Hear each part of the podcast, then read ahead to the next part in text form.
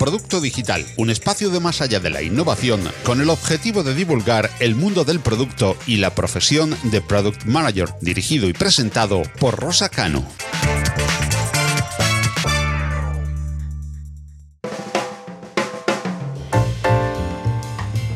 Hola, ¿qué tal? Muchas gracias por haberte animado a escuchar este episodio en el que seguiremos divulgando sobre producto digital y product management. Sabéis que siempre comienzo con la frase de Ash Mauria, la vida es demasiado corta para construir productos que nadie quiere.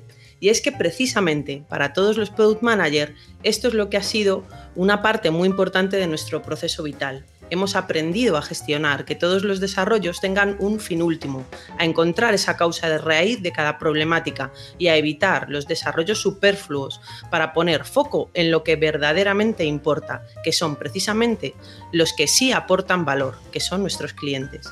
Y como en vuestros comentarios y mensajes veo que está gustando bastante esto del formato entrevista, hoy traemos un testimonio que probablemente sea uno de los mejores profesionales de producto de habla hispana. Así que Paco Crespo, CPO de Vipi, bienvenido. Hola, ¿qué tal, Rosa? Pues nada, genial. Yo voy a hacer ahí una intro informal de ti, a ver. Venga, dale ahí.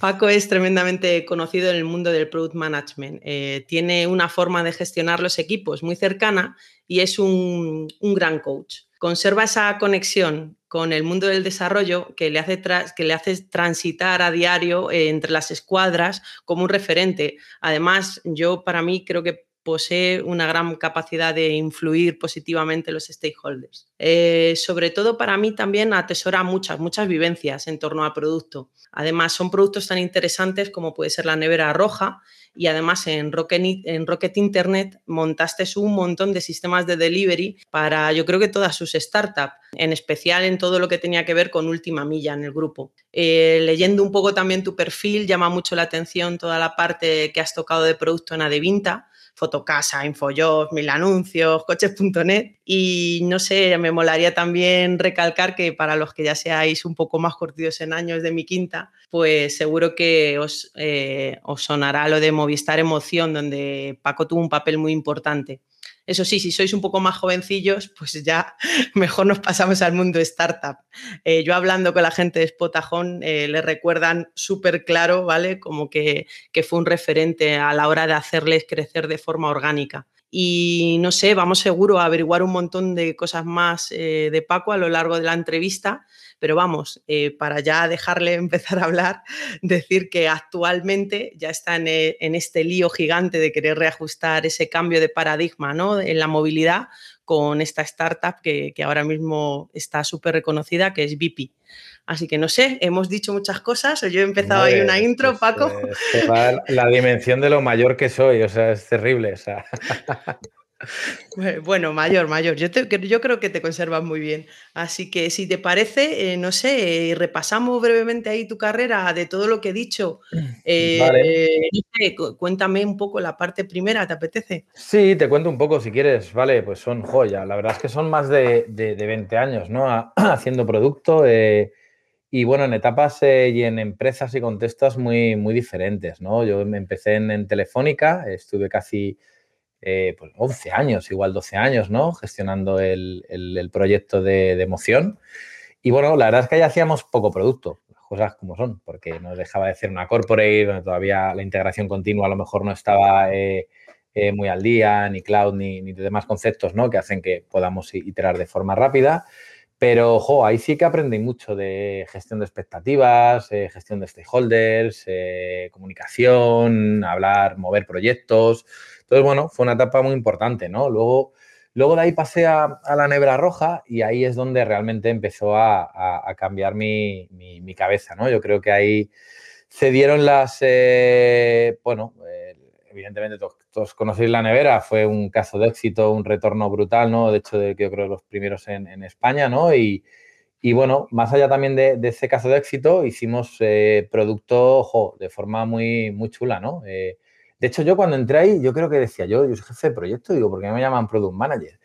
Y poco a poco fui, fui entendiendo todo, ¿no? Ahí se, se juntaron gente muy, muy brillante, ¿no? Eh, joder, trabajé mucho con Ramón Andrío, también eh, bueno, creo que ha estado también aquí en, contigo, ¿no? Eh, sí, sí, le hemos traído y nos lo hemos pasado muy bien con él. Sí, luego, bueno, José del Barrio era un auténtico, vamos, para mí es una de las referencias que, tengo a nivel profesional, me, enseñó muchísimo, me enseñó sobre todo cómo iterar, cómo hacer el producto rápido, a, bajo coste y con valor, y eso es algo que, que esas tres patas son, son fundamentales, ¿no?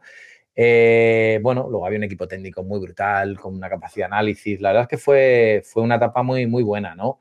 De ahí nos compró Rocket, pasé a Rocket, estuvimos integrando el sistema de delivery. Igual, yo cuando llegué a, a Berlín ahí a hacer toda la migración, digo, hostia, tú, esto era como, quiero decir, eh, para mí esto de los squads, los sprinters, los tal, era el, el hacerlo todo cortico, tal, era bueno, pues, eh, joder, era algo nuevo, ¿no? Y, ahí lo hacían muy bien, pero que muy, muy bien. Entonces, la verdad es que fue una, experiencia muy, muy chula, ¿no? Es verdad que luego ya cuando, cuando la nevera se vendió a Yasit, ya sí que, bueno, decidí dejar un tiempo mi, mi lado startup, me fui un, añito al Banco Santander y, pero de ahí, bueno, me, volvieron a llamar para, para, otro proyecto maravilloso de startup que fue Spotajón igual, otros dos años y medio de, puro aprendizaje, pura fuerza y, nada, también maravilloso. O sea, fue increíble. De Spotajón eh, pasado de Vinta, ahí estuve un tiempo también eh, con el mundo de los clasificados, otro mundo bastante apasionante.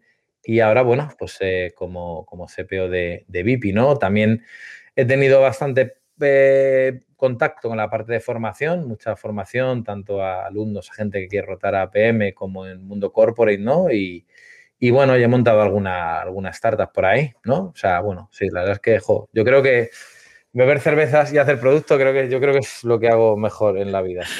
pues eh, esperemos que se te dé también beber cervezas o no, no lo sé, eso lo veremos con los años como producto, porque lo de producto me queda, me queda clarísimo, tenemos muchas referencias cruzadas y todo el mundo me habla, me habla genial de ti, Paco.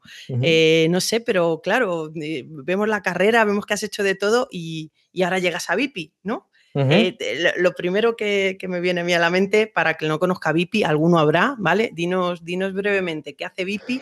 Y... pues eh, Vipi es, sí, Vipi es un producto maravilloso. Es, eh, realmente lo que, lo que estamos haciendo es intentar, bueno, intentar, estamos consiguiendo, ¿no? Se está consiguiendo meter un, modelo suscripcional a la hora de, adquirir un vehículo, ¿no? Hasta ahora, o, o bien se hacían compras por concesionarios o o bien se trabajaba un modelo renting, ¿no? Y bueno, eh, ahora ha surgido este modelo de, suscripción que está eh, arrinconando un poco al, modelo renting, ¿no? Y, bueno, eh, básicamente es, pagas X al mes, tienes un coche, seguro incluido, ITV, revisiones, mantenimiento, bueno, eh, creo que es una buena opción. O sea, de hecho es, eh, una opción eh, bastante buena. Bueno, la verdad es que algo, algo tienen que estar haciendo bien cuando, se, cuando tanta gente está, está fijando sus ojos en, esa empresa a nivel de inversores, ¿no? Y además se está contratando muy bien.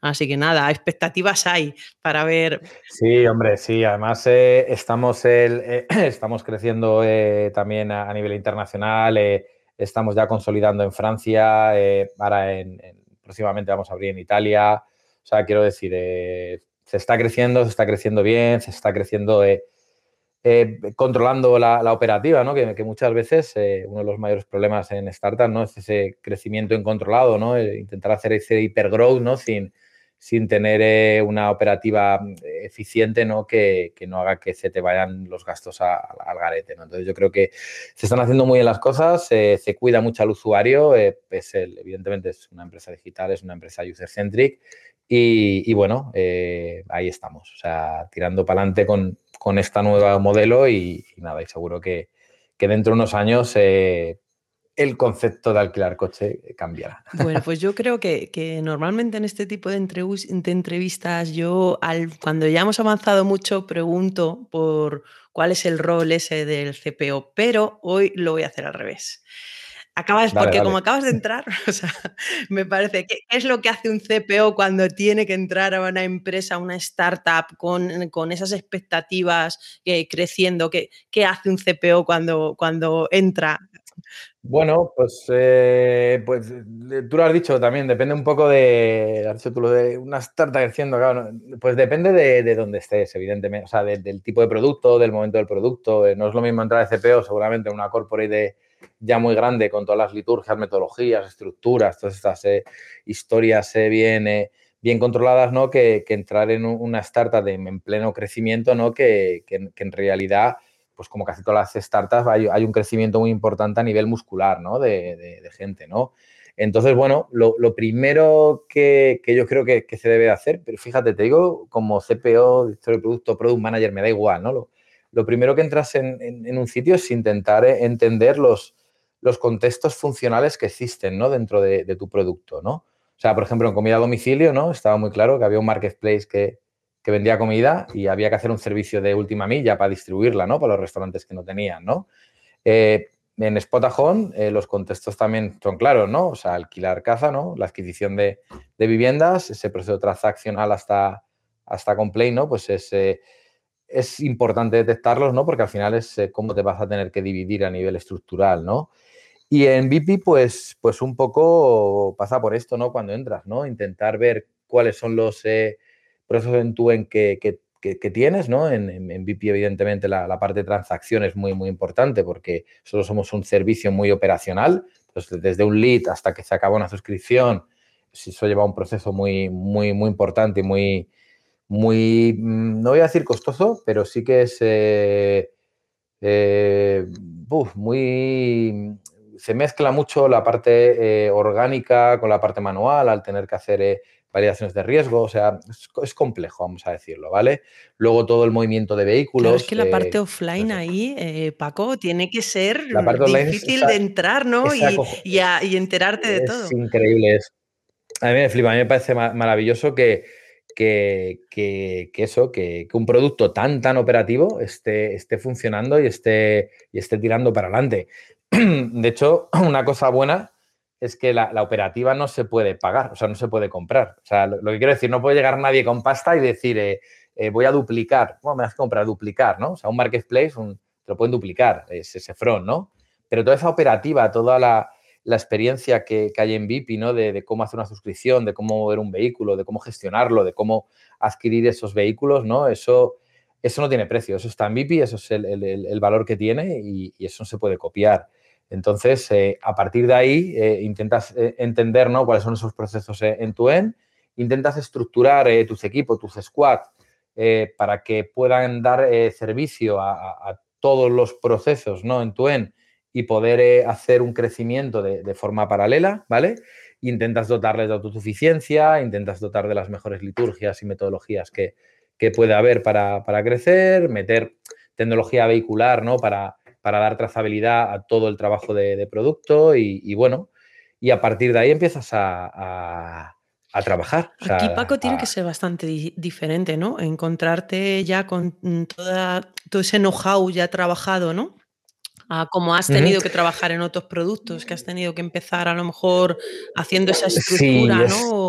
Funcional. Es, diferente, ¿no? Es, diferente. Yo, los, los, productos operativos, ¿no? Bueno, igual me ha enredado mucho con, con tecnicismo, ¿no? Pero, pero creo que es importante. Los productos operativos eh, siempre se dividen como en tres capas, ¿no? O sea, quiero decir, primero tienes que dividir el servicio, eh, entender perfectamente cuál es ese flujo, Claro, si tú no tienes, no estás dando servicio, no tienes la rueda en movimiento, eso está guay, lo, defines tranquilamente, ¿no? Ese flujo operativo que defines, eh, al final le tienes que, definir en base a una máquina de estados, que, es la que te va a dar la automatización, evidentemente, ¿no? Y la toma de control. Y luego, a partir de esa máquina de estado, defines el producto, ¿no? Entonces, eso, si el producto está eh, sin hacer, se puede hacer. O sea, cuando entra producto, gestiona esas tres partes, ¿no? Y arranca, ¿no? Claro, cuando hay un producto ya en marcha, ¿no? Que está la rueda, el transatlántico está, está, está navegando, eh, ¿cómo haces para incorporar ese flujo, esa máquina de estados y, ese producto, ¿no? Bueno, al final eh, es intentar eh, entender cuál es el, mínimo viable automatizable que, que, se puede hacer sin retocar mucho la, la operativa, ponerlo en marcha y empezar a ir rotando poco a poco eh, esos, esas, operativas. ¿no? Claro, es que al final eh, yo creo que, cuando uno llega a, una empresa como esta que, está pensando en escalar mientras están pensando a la vez en hacerlo mejor, ¿no? Ese, ese, aprendizaje continuo que tenéis, realmente sí que hay, que estar muy al loro ¿no? De, qué es lo que nos está pidiendo al final el mercado y qué es lo que nos está pidiendo dirección, ¿no? porque al final siempre hay un CEO. sí, y, el uso, o sea, claro, al final las estrategias, en qué momento del producto estás es, muy importante, ¿no? O sea, VP, eh, pues al igual que Spotajón, ¿no? Cuando, cuando entré era, era un momento de, de, oye, vamos a crecer, evidentemente vamos a crecer eficientando eh, toda la, operativa y, haciéndolo todo, lo, o sea, si puede ser 100% orgánico todo, fenomenal. Eh, si no, pues tengamos lo más eh, posible a nivel orgánico. digo, son, es muy parecido, ¿no? O sea, es crecimiento, eficientamos, para arriba, para arriba, para arriba y seguimos, ¿no? Eficientando y creciendo. En la, nevera era diferente, por ejemplo. En la nevera era, eh, estamos creando algo nuevo, ¿no? Eh, algo nuevo y seguramente con el enfoque de, hacer retorno, claro, o sea, hacer un exit, ¿no? Entonces, era un poco diferente. También me ha pasado cuando he generado alguna startup, ¿no? que también eh, pues bueno, lo, haces de, forma diferente, ¿no? Igual que cuando, por ejemplo, estuve eh, en Adevinta, Adevinta ya es un producto absolutamente, eh, bueno, producto, tiene, yo estuve en Mil Anuncios, ¿no? Tiene verticales, bueno, es que le llamo un vertical a Infojobs de las narices. Sí, habrá alguno que, nos esté escuchando que tiene su pequeño e-commerce, que, también nos escuchan bastante empresarios pequeños. Estamos hablando de, gigantes, ¿no? De, de, pues Infojobs, Fotocasa, eh, eh, coches.net, ¿no? Eh, bueno, de hecho, con coches.net y VIP colaboramos juntos, eh, está, está guay, ¿no? Todavía me queda esa, unión con, con Adevinta, ¿no? Y mil anuncios, fíjate, una cantidad de visitas diarias, uno de los portales con mayores visitas de, en España. Entonces, la forma de hacer producto es diferente. La forma de hacer producto ahí es mucho más reglada eh, es eh, más lento todo, eh, es más válidas, ¿no? son clasificados, no, hay una parte transaccional. Los equipos de producto también eran muy diferentes. Por ejemplo, si cogemos estas, estas tres referencias, ¿no? Cogemos VIP, cogemos uh que a lo mejor sí que pueden parecerse más, y la nevera, y te estoy cogiendo las referencias startup, que si quieres pasemos a las otras. No, no, ya, si no nos vamos del negro al blanco muy, muy rápido, ¿sabes? De, eh, a ver, eh, los equipos eh, yo creo que son, son parecidos todos, ¿vale? O sea, al final un equipo le tienes que, tiene que tener autosuficiencia y ya eso lo saben hacer muy bien las, las empresas. Fíjate que te digo, me da igual corporate ya que startup, ¿no? Casi todos ya te, te montan tus squad de trabajo con sus liturgias y sus historias, ¿no? La diferencia yo creo que viene en la forma de definir el producto. O sea, en, las startups, eh, por ejemplo, Spotajón, en, en VIP, ahora estamos eh, trabajando mucho eso, o en la nevera, eh, la definición de valor era muy rápida. O sea, es decir, la, definir algo, sacarlo, testearlo, probarlo, ir, iterarlo, ¿no? Estamos hablando de, unas semanas, días, ¿no? en cambio, ya, por ejemplo, te vas al modelo de venta, ya te vas a un modelo eh, que aunque hacen, bueno, es que hacen, las cosas hacen maravillosamente bien, ¿vale? Pero como está más arreglado, más, más en funciones, ¿no? Pues es, es, lo que en un sitio se hace en dos, tres días, ahí te vas y se hace en, en, tres semanas, ¿no?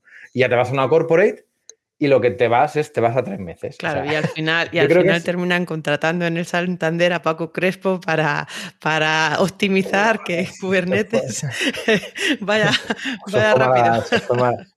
Sí, pues eh, ahí, ahí fue una, una, vuelta a mi, a mi pasado técnico maravillosa en el Santander. Sí, sí, sí. porque al final todo llega al mismo sitio. Si tú no tienes agilidad en los equipos técnicos como para poder hacer un despliegue en, en, en un tiempo que consideras ágil para tu producto, ¿cómo vas a poder eh, eh, hacer un producto? Bueno, claro, ahí eh, yo siempre lo digo, ¿no? Es que antes no, cuando trabajaba en Telefónica no éramos tontos, es decir, no, no, hacíamos modelos lean de, desarrollo de producto pues porque, pues porque no había integración continua. Coño, o sea, quiero decir que tenías que ir a las, eh, tenías que ir a, esos edificios con las máquinas, ahí conectarte por detrás con el portátil, eh, que te diesen una noche para poder hacerlo, era diferente, o sea, se construía el producto como, como se podía, ¿no? cuando entra la integración continua, entra el cloud, hostia, esto claro, a la hora de, entregar valor es, la luz. O sea, me, parece una, una, maravilla, ¿no? Ahora bien, si tienes eh, la luz, tienes el sistema de interacción continua y no defines el producto eh, en pequeñas iteraciones, ah, de nada te vale quiero decir.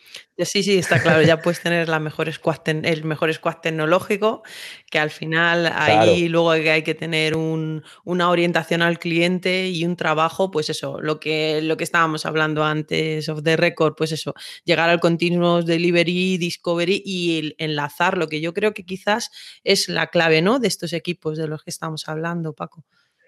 Sí, al final es, eh, es, la clave de los equipos y es, la clave de la definición del proceso en tu end, ¿no? Muchas veces el, poder tener, eh, claro, tú tienes un, proceso en tu end y lo partes en cachos, es maravilloso. Imagínate un proceso transaccional que es eh, el lead, subiendo documentación, validando documentación, pues nueva propuesta, ¿no? Lo partes por estados, ¿no? Eso es de modelo transaccional. Y, claro, es genial porque en, en un mismo proceso en tu end puedes estar probando en diferentes estados cosas, validándolas y dando valor, o sea, seis, siete cosas en el mismo proceso. Si tú no tienes partido esos, eh, esos procesos en tu en, incluso en el funnel mismamente, ¿no? De, el funnel del usuario, si no lo partes bien o lo defines bien, no puedes eh, iterar muchas cosas y solo puedes eh, probar una porque no vas a saber luego el impacto que tiene, tiene esta porque solo mides en la globalidad del proceso. Está, está claro que, sí que mm, yo que he tenido que hacer mucha consultoría en empresas, es verdad que en mi sector me doy cuenta mucho el que tiene el funnel muy de libro, muy de marketing, por ejemplo, y te das cuenta eh. súper rápido estas fases, cómo las llaman, hasta cómo te hablan del Bayer persona y dices, es que lo que me estás definiendo, pues eh, van más lejanos, de, más, más lejos de los pain o de los procesos realmente de uso, ¿no? Eh, que... Claro, está muy basado en, atribución, eh, muy basado en, observar los drops. Eh, bueno, al, final te dan pista, ¿no? Pero, pero la, realidad es que tanto en, la parte de interacción con el usuario, ¿no? Como, la parte de, gestión de, procesos internos operativos, lo realmente importante es definirte tus dashboards de producto, ¿no? Que, que, son los que te indican que o sea, o qué palanca mover para mover los KPIs de negocio. Ya, empieza, ya empiezas a decir lo de dashboard de producto y yo creo que aquí, aquí nos podemos parar también un poco. A ver, eh, es verdad que eh, que todos los dashboards de producto tienen cosas en común, ¿vale? Pero no, no son iguales dependiendo también de lo que nos están mandando conseguir. Tú ahora, por ejemplo, que llegas a VIP, ¿no? Y, le, les entiendo que les tienes que preguntar, ¿qué me dis, chicos? ¿Qué me dis? Contarme, eh, ¿cómo relaciones ese, dónde está tu producto con las cosas que se miden? Eh, ¿Por dónde empiezas? Primero te enteras, empiezas a medir, ¿cómo ordenas ese dashboard de producto que es muy importante para un CPO? Mm, sí, yo la verdad es que soy, o sea, lo que comentabas de primero te enteras, luego tal, yo soy más de, acción eh, eh, y luego me voy equivocando y voy, voy, voy corrigiendo, ¿no? Creo que el, estar pensando cómo funciona algo dos meses eh, e intentar iterarlo los dos meses, seguramente me voy a equivocar y como me voy a equivocar pensándolo dos meses, me voy a equivocar pensando una semana, pues lo hago la primera semana y fuera, ¿sabes? Y así ya llego a los dos meses con ocho equivocaciones, ¿no? Eh, bueno, pues es que los dashboards de producto dependen mucho de justo lo que hemos hablado, ¿no? De, qué parte de trabajas, ¿no? O sea, es, eh, tú fíjate, hay, hay, una cosa no operativa, que siempre voy a la operativa, pero porque realmente es, eh, seguro que estáis ah, cansados de, escuchar la parte de los funnels de usuario, de, las conversión, de b testing, de si este color rojo o verde convierte más y el call to action, o sea, esto como, como ya lo, lo, habláis mucho, pues hablo yo de la operativa, ¿no? Pero en los datos operativa, aparte de dividirlos por esos estados, ¿no? Para saber eh, dónde tienes que, atacar, por ejemplo, es muy importante medir lo que consideras un caso especial y lo que consideras un no caso especial. Quiero decir, mira, os voy a poner un ejemplo como, imaginaros en, comida a domicilio, ¿no? El, el, el, dispatcher o la gente que asigna un pedido, ¿no? A, a otro, ¿no? yo considero que eso lo tiene que hacer en cinco minutos, ¿no? Pues en operativa lo que se mide es eh, dentro de esos cinco minutos qué tiempo medio has estado, ¿vale? Y a partir de ahí en funcionalidades lo vas obteniendo, pero luego todo lo que pase de cinco minutos lo mides en modelo cuantitativo. Quiero decir, oye, un 30%, un 40% están entrando en casos no, no normales, ¿vale? La forma de atacarlos es diferente. Tienes que ir a ver la operativa, seguramente hay alguien que no está haciendo bien su trabajo, seguramente la estructura no es buena, ¿vale? Con lo cual, eh, simplemente ya eso, es, eh, dividir el dashboard en casos, eh, tiempos que entran en algo de la normalidad y lo que sale fuera de la normalidad, ya te va a dar diferentes pistas para saber cómo lo tienes que accionar, si con features y automatización o si con un cambio de, modelo operativo, de gente y demás. A mí eso que me cuentas de los casos especiales me, está sirviendo muchísimo en las consultorías STECH, porque por ejemplo la mayoría de las escuelas de negocio es absolutamente sorprendente en el nivel de conversión que tiene la parte telefónica. Ellos lo, llaman, lo llaman la parte de admisiones, ¿no? Cuando seguro que alguien ha intentado hacer un máster y tiene que llamar al final y, hablan, y hablan con el proceso de admisiones. Pues no tiene nada que ver eh, lo que es el tiempo normal de una admisión estándar a las que son especiales, como tú dices, que los tiempos se disparan y se disparan por muchas veces es el tipo de usuario, ¿eh? que no los tienes bien segmentados y ese tipo de usuarios lo que tienes es que detectarlo y la mitad de las veces es un no comprador, ¿eh? que termina gastando un montonazo de tiempo y, y, que no compra nada, con lo cual quizás lo que tienes es que identificarlo y eliminarlo lo antes posible, ¿no? Ahí está, ahí tienes un problema operativo en el cual tienes que, darte cuenta de, lo que es, a partir de ahí, pues eh, o, bien meter una funcionalidad que te pueda solucionar la parte operativa, o bien segmentas, o bien eh, haces otro tipo de actividad dependiendo de, de, claro, de lo, de y ahí ya decides hasta automatizar, pero, es verdad que primero tienes que poder detectar, para poder detectar tienes que saber qué medir y eso es un poco lo que nos cuentas con los estados, que, muchas veces mucha gente lo hace de manera, ¿sabes? Por ejemplo, en los, en los geldes, o sea, sí que, sí que miden mucho, tú miras ITIL. No, no, tal, cual. O sea, bueno, ITIL, ITIL es, eh, ITIL es una... ITIL manda huevos que se definiese hace, la, la, yo no había nacido todavía, coño. decir y ya estaba la, primera versión de ITIL por ahí. Pero, jo, la verdad es que es, una, es, un portento de frases maravillosas. Eh, bueno, en realidad son buenas prácticas, no, no es ni una metodología, ¿no? Y, y, la verdad es que sí, sí, sí, que te comenta esto, claro. Claro, la historia es cómo ordenas ese proceso de estados, cómo detectas qué acciones te dan transición a otras, ¿no? Para, para poder generar una buena máquina de estados que te, que te genere un proceso orgánico 100%, ¿no? Ahí está el, el reto.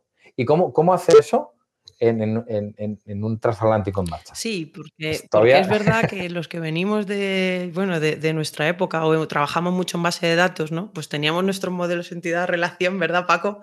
Y a partir de ahí empezabas a eh, pensar entre la realidad de la interacción del usuario y yo qué sé, pues eh, eh, pero es verdad que, que, no todo el mundo viene de esa ingeniería tan dura, ¿no? De, de modelados o de, o de, modelar procesos ¿no? Eh, pero a mí muchas veces, eh, yo que, hasta para, para, la entrevista me documenta un poco con alumnos tuyos, me, dicen eso, que, le das mucha prioridad a todos esos procesos y yo creo que tiene que ver con de formación positiva profesional. ¿eh? Es que los ingenieros nos hicieron trabajar mucho modelado y nos ayudó a tomar buenas decisiones, ¿no? Sí, y que y esto es una tonta, pero que después del 1 viene el 2 y después del 2 el 3 y así, pero tienes que localizar todos los números, o sea, si no tienes un, problema, ¿no? Y, cuanto más bajes eh, al detalle, eh, mejor, ¿no?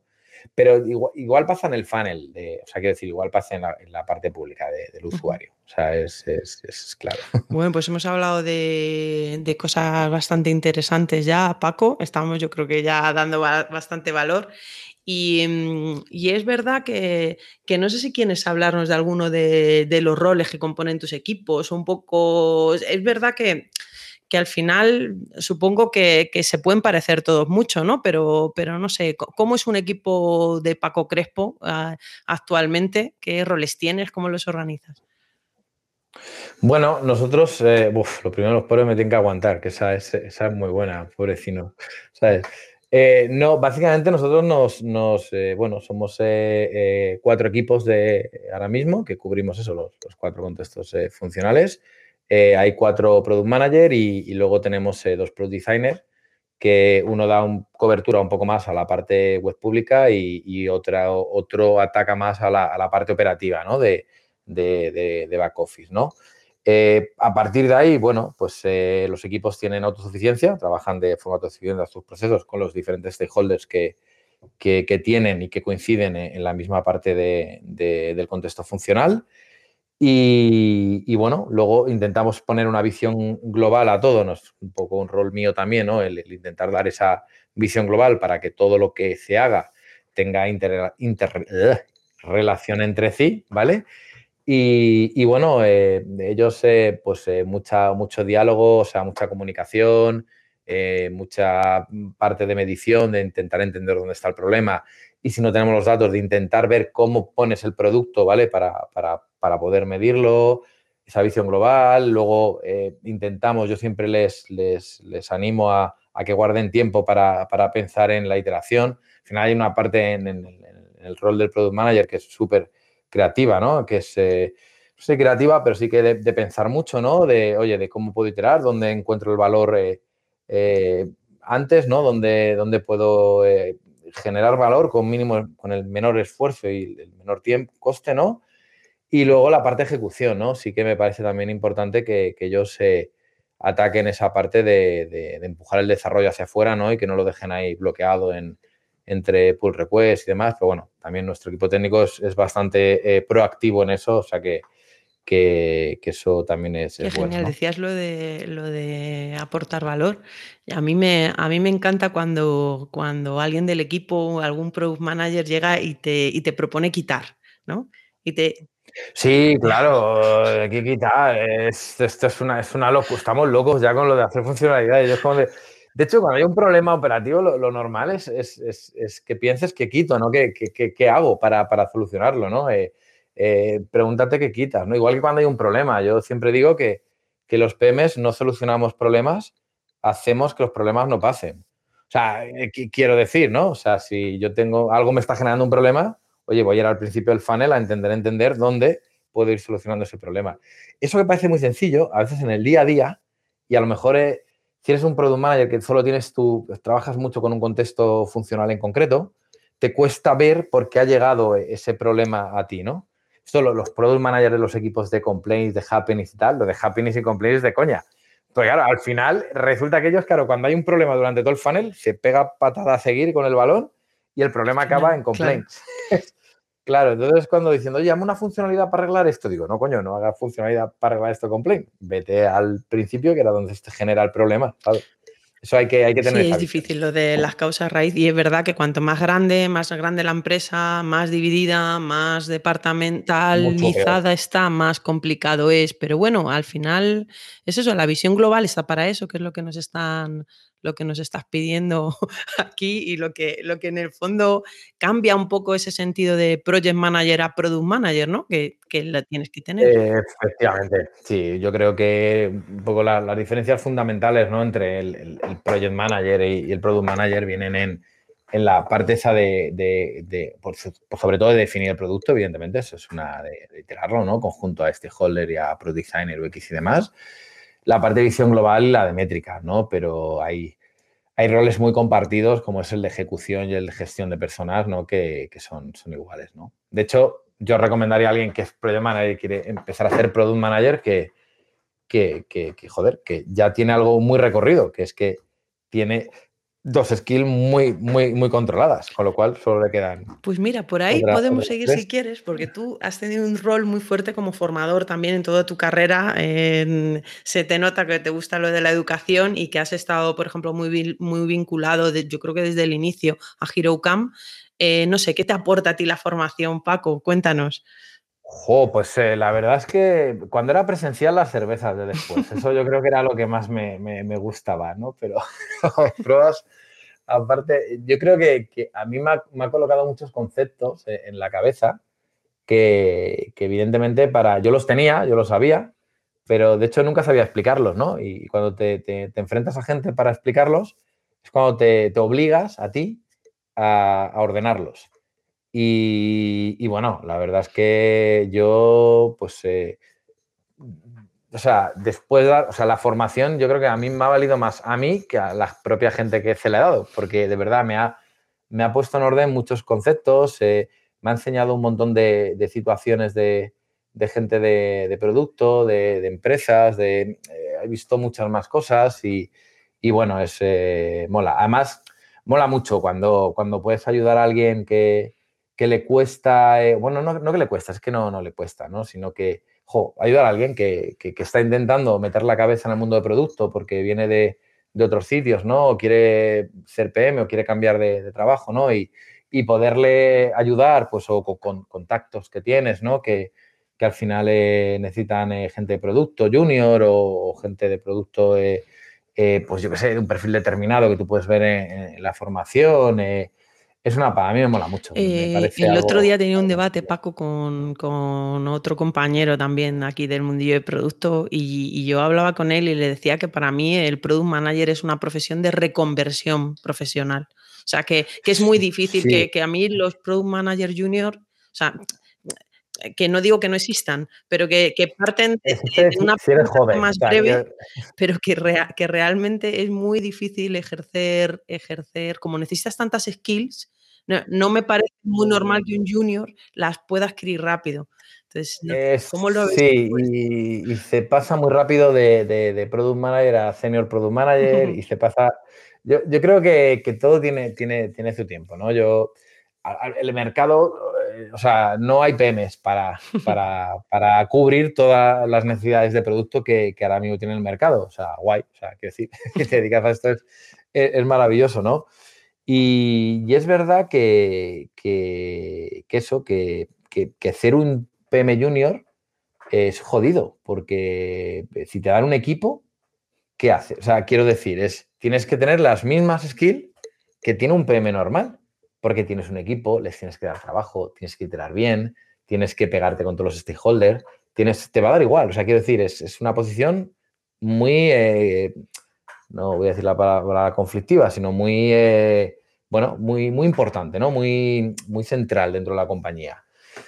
Yo, si ese PM junior no está acompañado de un PM, no me vale. O sea, quiero decir, esto de PM Junior para un equipo y tú eres el único PM no mola. O sea, es decir, si quieres un PM Junior, creo que, que deberías de tenerlo, pero siempre acompañando, dando soporte a, otro, otra, otra persona de producto, a lo mejor con un squad eh, muy grande dentro de, la compañía, eh, pero eso no ocurre. Lo que ocurre es que al, PM Junior o al Assistant PM o lo que le quieran llamar, ¿no? Pues eh, le ponen a dirigir un equipo y, y ahí le pueden hundir. O sea, quiero decir, ahí puede que que salga para adelante o que, que se quede por el camino. Pero es una pena, ¿no? Porque a veces también lo, que suele hacer mucho es la paralización de roles, ¿no? Tú eres project manager en una empresa, ahora que voy a hacer transformación digital y ahora eres eh, product owner o product manager o tal.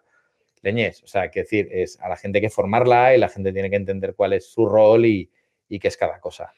Pues nada, ahí estáis haciendo una labor importante en, escuelas como de Hero, pero vamos, que, hay muchas. ¿eh? venía el otro día Fernando ya Gestal también, que, está en núcleo, que también lo están haciendo muy bien. O sea que, que, al final lo que hay que verlo, yo creo que es una buena oportunidad para mucha gente que es eso, que, se ha cansado o que simplemente quiere dar un giro y que, y que para mí es de verdad que es una reconversión laboral de gente con experiencia y que, quiere acercarse más al cliente o tener otro tipo de responsabilidades diferentes. Completamente. O, mira, a mí una de las cosas que más me mola lo de hacer producto es que tienes una parte creativa, ¿no? Una parte de, definición, ¿no? Eh, eso, eh, yo que voy con el freno echado de la imaginación todo el rato para no desparramarme mucho, es maravilloso, ¿no? Porque tengo esa parte de, de poder pensar en cómo iterar, en cómo hacerlo mejor y tal, ¿no? Eh, bueno, ya simplemente eso, eh, pues eh, merece, merece la pena, ¿no? Es, no sé, es una oportunidad. Yo creo además que, que, poco a poco Cirat, o sea, esto no ha, este boom no ha, no ha acabado. creo que es una profesión, con lo cual, o sea, y eso, o sea, yo creo que hay determinadas cosas que, que nacen y tienen muy poco ciclo de vida. O sea, hay roles de, no quiero decirlos porque si no me van a, matar, pero hay, sí que hay roles que a lo mejor tienen algo menos de recorrido, ¿vale? Porque o bien ocupan, paralizan con otra cosa y demás, pero Product Manager no. O sea, ¿por qué? Porque eh, las tareas, los roles de Product Manager te lo da, vuelvo a decir, la tecnología, la integración continua, esa forma de construir, ¿no? Y la asociación del mercado, con lo cual realmente, es una profesión, ¿vale? No es tanto un rol. Pues nada, en, eso sí que me gusta, porque yo recuerdo que mi padre siempre me dijo que, le, daba igual que fuera, pero que tenía que tener un oficio. Con lo cual, mira, al final, ¿no? sé cuándo lo he encontrado, pero al final lo de que lo del, lo del producto llegó y, ahí, se, ahí se va a quedar. Y hablando de producto, Paco, venga, es que esto es importante que, nos lo contestes, porque si no, no podemos cerrar el, el podcast. ¿Cuáles son los retos actuales del product management, Paco? Eh, ah, pues yo creo que, un poco en, base a lo que decía antes, ¿no? Que, sepan demostrar el valor que tenemos. O sea, es decir, a mí me, parece muy importante que, un PM eh, comunique o, demuestre el valor que aporta un, PM, ¿vale? O sea, muchas veces, como se hace esa reconversión o a, Product Manager o gente a lo mejor que hace Product Manager de información, porque se piensan que esto no tiene framework, no tiene técnicas, no, no tiene una una forma de hacerse, ¿no? Pues claro, lo que, lo que ocurre es que acaban en, las compañías y acaban haciendo proyecto. O sea, acaban eh, cogiendo la rueda redonda, o sea, redonda cuadrada y empujándola, ¿no? Entonces, eh, yo creo que yo lo que lo que sí que pido es que los PMs paren, hagan la rueda cuadrada redonda y demuestren el, valor que aportamos, eh, iterando, dando esa visión global, haciendo una compañía escalable, uniendo ¿no? todos los departamentos como un eh, departamento central de la, compañía. Eh, yo pido eso, que, demuestren que son PMs. O sea, quiero decir que somos un rol el cual tiene que proponer, tiene que, pensar, pensar, digo, en el mejor, o sea, los casos, que no somos un rol de ejecución, ¿vale? Somos un rol que, tenemos que meter. Yo creo que ahí está el reto, ¿no? cuanto más PMs demuestren eso, más valor tendrá nuestra profesión y, más interés seguirá despertando a las empresas, que ya de por sí es, es mucho. Eh, está claro que, además eso cada vez es más fácil contrastarlo con datos y ya está en la parte orgánica, que yo siempre lo digo, digo, mira el antes y el después de, lo que te gastabas en marketing directamente por anuncios y lo que tienes ahora moviendo de orgánico después de tener un PM, dejándole trabajar, ¿eh? o a un equipo mm. realmente y más si, si contratas a un CPO, como es tu caso, cómo en el tiempo, por lo que te recuerdan, es eso, cómo, realmente se ha generado producto orgánico. sí, tal cual, sí, sí, esto es tal cual. Eh, otra cosa importante es la paciencia, ojo, eh, o sea, es decir, se pueden hacer cosas, se puede coger un buen rumbo, pero yo, considero que una persona marca un poco el, habrá gente con, un mayor eh, nivel de impacto en menor tiempo, ¿no? Pero, pero yo creo que una empresa entre un año, dos años, tarda en verse ese valor eh, de forma importante. Otra cosa es que hagas pequeñas acciones, no pequeñas interacciones que, que joder, dices, coño, vaya, vaya pepino esto, ¿sabes? ¿Cómo, cómo ha funcionado? Pero para darle esa trazabilidad hay que, hay que esperar, hay que esperar un poco. Te entiendo totalmente porque a mí me contratan para hacer consultoría de, creación de equipos de producto en empresas y yo digo, a ver, que es que esto no puedes, no puedes crear un equipo de producto, empastarlo, enseñarle, formarle y que, y que realmente cambie productivamente la empresa tan rápido. Pero es verdad que cuando te dejan trabajar y la, empieza, la gente empieza a crecer, pues notas, notas, lo notas muy rápido. Pues y ellos también lo notan, ¿eh? dirección lo nota rápido. Pero es verdad que hay que dejarle un tiempo. No, poquito. No es magia, Vale, pues Paco, yo creo que estamos llegando al final porque ya llevamos hablando más de 40 minutos. ¿Qué te parece? Eh? Pues nada, que hablo demasiado, sí, sí.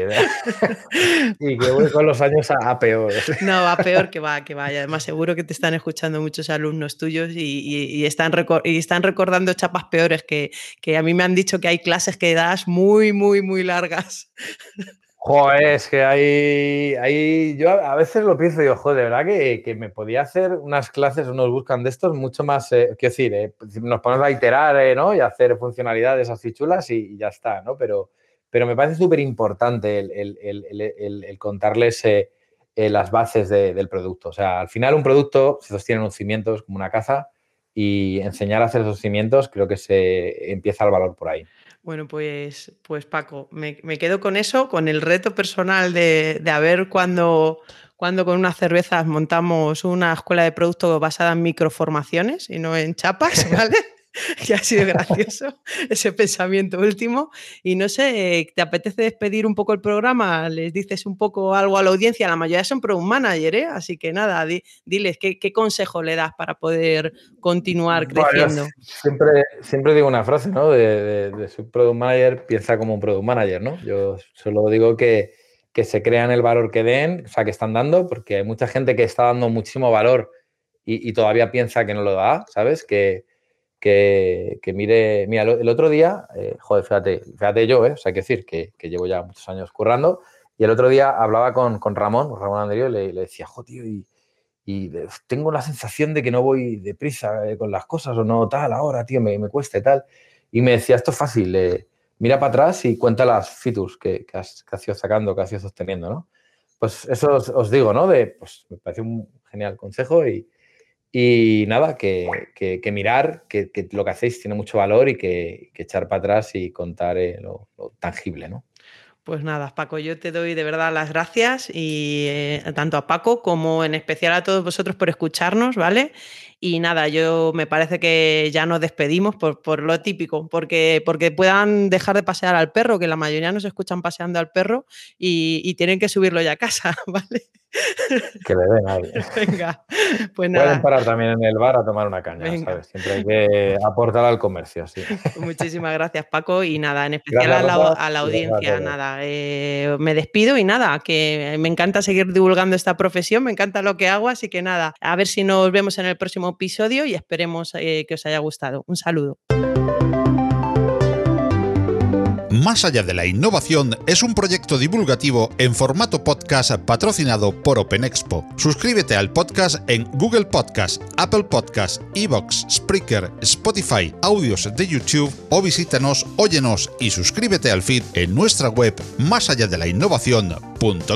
Si te gustan los contenidos que te ofrecemos en Más allá de la innovación, comparte con todos nuestro podcast o apóyanos con tus likes y valoraciones, ayudándonos así a crecer y poder seguir trayendo cada semana más y mejores audios alrededor de la innovación tecnológica abierta.